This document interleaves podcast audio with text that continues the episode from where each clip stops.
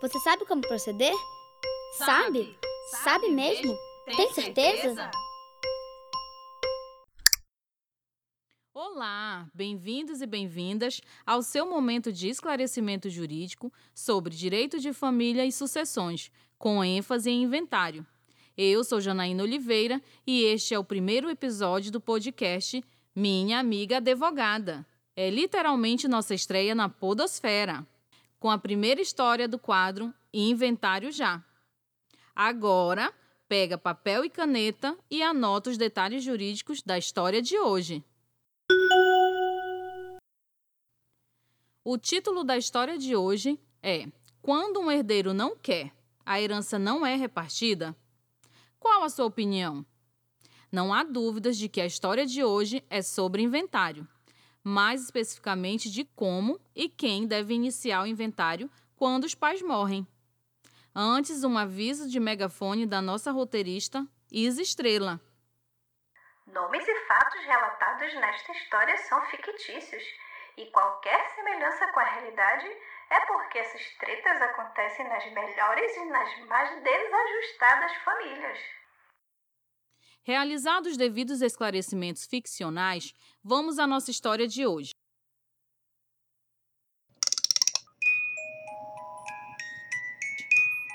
Tudo começou lá no século passado, no ano de 1965, quando a dona Conce conhece o seu Roberto e as portas dos corações se abriram e eles começaram a namorar. E em menos de três meses já estavam casados. Adiantando essa fita,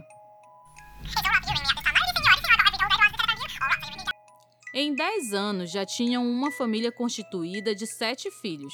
Uma casa bem localizada em uma área central de uma cidadezinha do interior. Adiantando mais essa fita.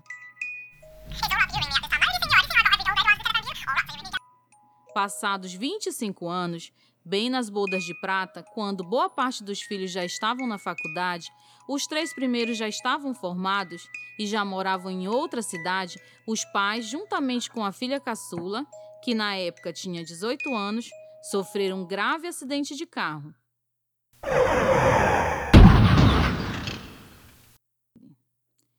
O carro que eles estavam capotou em um trecho muito deserto e eles só foram socorridos dois dias após o acidente. Todos sobreviveram, mas a vida não foi mais a mesma para nenhum dos três, e nem o restante da família e dos amigos.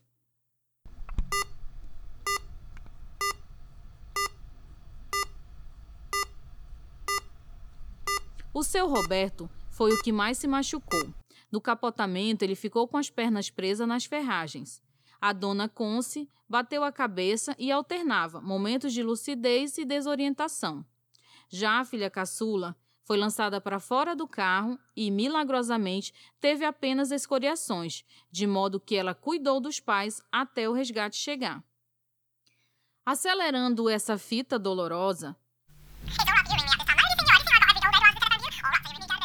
Um ano depois, o cenário era o seguinte: a filha caçula continuou cuidando dos pais, parou voluntariamente de estudar e passou a ter uma vida muito reclusa por conta da lida com os pais, que precisavam de muitos cuidados. Devido à gravidade dos ferimentos do seu Roberto, uma de suas pernas precisou ser amputada, o que lhe levou a um profundo estado de depressão. A dona Conce não recobrou a memória e vivia praticamente vegetando. Ela andava, comia e fazia suas necessidades somente com a ajuda de terceiros, e esse alguém era a filha caçula. E os demais filhos? Talvez você esteja se perguntando, não é? Quando isso aconteceu, alguns já estavam casados, outros ainda na faculdade. Resumindo, só a filha caçula tinha disponibilidade de tempo e até mesmo ela fazia questão de cuidar dos pais. E assim se passaram mais sete anos, e seu Roberto faleceu. Dois anos depois, foi a dona Conce.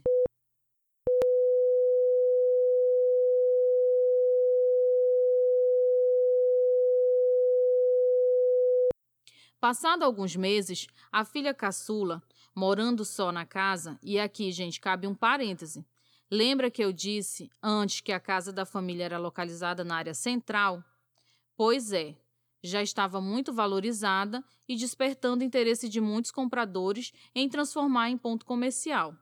Então, a filha caçula, que a esta altura do campeonato já estava com 25 anos, agindo como se dona de tudo fosse, regulava e restringia o acesso dos outros filhos e se negava a entregar os documentos para iniciar o inventário dos bens, alegando que vender a casa e os outros bens da família seria vender as lembranças.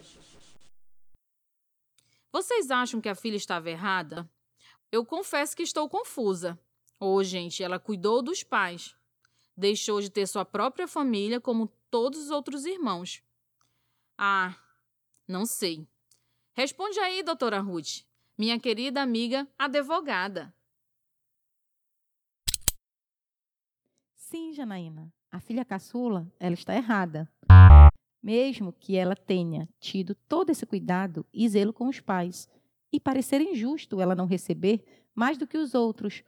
No entanto, para fins sucessórios, em regra, para o recebimento de herança, não há diferença entre os filhos. Seria diferente se os pais tivessem deixado o testamento, beneficiando ela, sendo que existe a possibilidade de dispor de 50% da legítima. O que seria esse termo legítima? Entenda a legítima como parte da herança obrigatoriamente destinada aos herdeiros. Porque a maioria das pessoas pensa que deve destinar 100% aos herdeiros, mas a lei admite dispor de 50% para qualquer pessoa, independente do vínculo de parentesco, se esta for a vontade do autor da herança. O que ocorre, na maioria das vezes, é que não é feito nenhum testamento e a divisão, consequentemente, é repartida de maneira igual para quem cuidou e para quem não cuidou. Mas no caso dessa filha caçula da nossa história, ela não quer ceder os documentos e nem deixa os outros irmãos entrarem na casa. Esse é um caso muito comum, mas qual é o procedimento? E aí, doutora Ruth Chaves, dá para fazer o inventário mesmo sem os documentos e mesmo um dos filhos não querendo? Veja bem, Janaína, para essa pergunta existem várias respostas. O direito não é uma ciência exata, então cada caso é um caso. Existem procedimentos judiciais e extrajudiciais que os herdeiros interessados podem adotar. Por exemplo, pode iniciar um processo judicial de inventário litigioso e realizar um pedido para que o herdeiro que está na posse da casa pague o um aluguel que será dividido entre os demais herdeiros que não estão usufruindo do bem.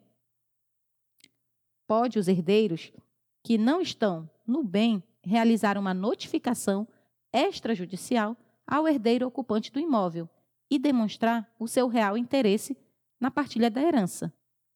Enfim, tem várias ações possíveis de serem adotadas.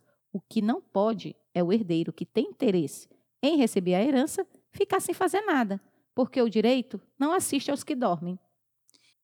Então, doutora Ruth, vamos só traduzir esse juridiquês para o português.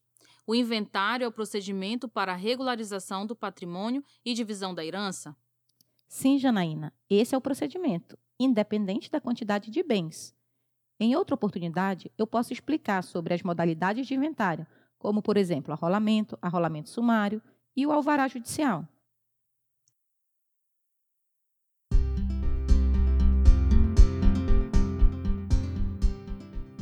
Como vocês estão vendo, temos muito a esclarecer sobre inventário. Então se liga nas orientações e saiba como proceder com as dicas do podcast Minha Amiga Advogada.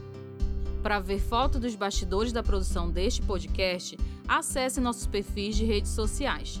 No Instagram somos arroba Ruth Chaves Advocacia. No Facebook estamos como Ruth Chaves. Para nos contar o que achou deste episódio, envie mensagem nestas redes sociais. E se você quer ouvir sua história sendo contada em nosso podcast e saber quais os passos jurídicos, seus direitos e deveres, envie uma mensagem de e-mail para ruthchavesadvocacia@gmail.com. E se você gostou, assine o nosso feed e compartilhe nossos episódios. O podcast Minha Amiga Advogada é escrito por Isa Estrela, diagramado por Renata Câmara apresentado por mim, Janaína Oliveira, e a doutora Ruth Chaves. Até o próximo episódio.